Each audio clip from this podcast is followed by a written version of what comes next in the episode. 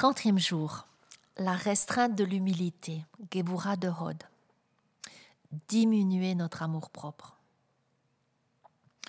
Comme nous l'avons vu hier, le véritable amour du prochain commence par le respecter en lui faisant de la place, physiquement, émotionnellement, intellectuellement et même spirituellement.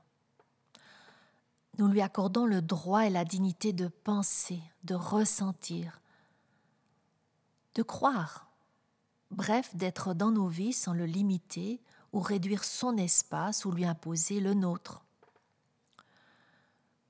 Nous regarderons aujourd'hui l'influence de la justice et de la restreinte de Gevura au sein de notre humilité, ce qui nous mènera à deux réflexions différentes. Premièrement, notre humilité a besoin d'être maîtrisée et correctement ciblée. Sinon, elle peut nous pousser à ne jamais poser de limites à autrui et à nous effacer tout le temps et complètement. Nous priverions ainsi autrui de nos dons et de nos points de vue, de notre beau moi, ce qui empêcherait de croître et de nous développer. Sans restriction, notre humilité devient toxique, destructrice et désavantageuse pour nous-mêmes, mais aussi pour notre prochain. Deuxièmement, nous remarquons, bien que nous ne soyons plus des enfants captifs de notre petit monde égocentrique, que c'est extrêmement difficile de nous traiter mutuellement avec respect, de faire de la place à autrui.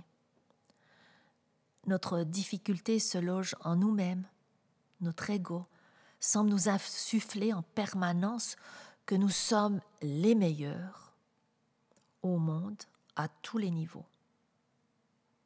Qu'est-ce que notre prochain pourrait bien avoir, bien avoir de plus que nous, de plus profond et de plus complet, de plus équilibré que nos propres opinions ou façons de faire? Ici, la facette de Gevura vient à notre secours. Nous pouvons l'utiliser, nous pouvons utiliser la puissance limitative de Gevura pour reconnaître que nous ne sommes pas le centre du monde, parfait, complet, parfaite, complète, et qu'il y a forcément quelque chose de meilleur ailleurs, chez l'autre. Faire de la place à autrui avec joie. Les sages d'Israël nous enseignent lève les yeux vers chaque personne, ce qui veut dire que, quelle que soit la personne à laquelle nous nous comparons, nous l'estimons au-dessus de nous-mêmes. L'apôtre Paul souligne ce même concept. Dans l'épître aux Philippiens au chapitre 2, les versets 3 et 4.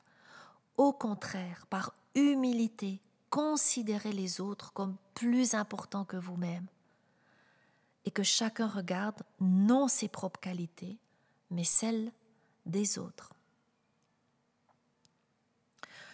Notre considération d'autrui au-dessus de nous-mêmes demande une conscience, une reconnaissance que chaque personne est perfectionnée par son prochain. Tout comme le fer aiguise le fer, l'homme s'aiguise au contact de son prochain, dit les Proverbes au chapitre 27 et au verset 17 ou encore, comme le décrit Paul, que chacun de nous plaise au prochain pour son bien en vue de le faire grandir dans la foi. Romains 15, verset 2. Chaque personne a reçu de Dieu un aspect qui la rend unique et typique et que personne d'autre ne possède. Cette spécificité est le point où elle est parfaite. Elle seule, elle seule donc pourra aider son prochain à s'améliorer sur ce point.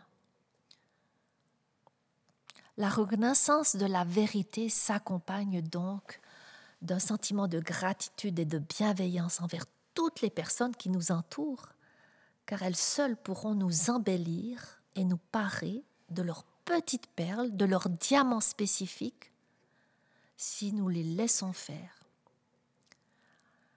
Ah, quelle merveilleuse expérience. Dieu a créé ce monde avec tant de gens différents qui peuvent nous bénir. Chacun de nous porte quelque chose d'unique, de beau, de précieux, que, je, que nous sommes seuls à pouvoir transmettre à autrui. Nous avons toutes et toutes notre propre place et notre propre raison d'être. Question à méditer.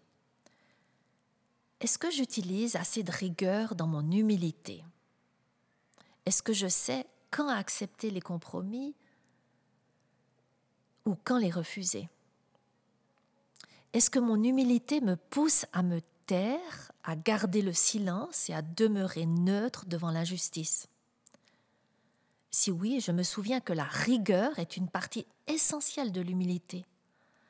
Par elle, je vais pouvoir donc bénir mon prochain en prenant ma place, en défendant ce qui est juste.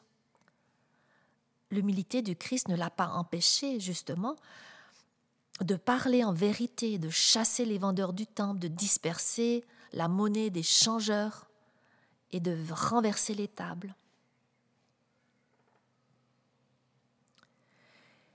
Est-ce qu'il y a en toute honnêteté des personnes dans ma vie dont je pense qu'elles n'ont rien de bon en elles, ou du moins rien à m'apporter pour m'améliorer?